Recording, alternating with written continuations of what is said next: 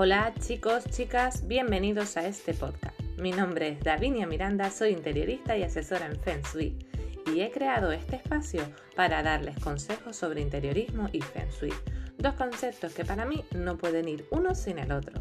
Primero empecé estudiando interiorismo, luego descubrí el Feng Shui, la ciencia que estudia los espacios, cuyo fin es armonizar y equilibrar las energías encontré aquí ese complemento que le faltaban a los espacios, esa armonía que debe tener desde las casas hasta las empresas para crear zonas agradables, confortables, que nos den el bienestar que todos nos merecemos. Por ello, vamos a hablar desde cómo crear la entrada de nuestra casa o nuestro negocio hasta cómo potenciar la armonía o el amor. ¿Qué te parece? ¿Me acompaña? ¿Sí?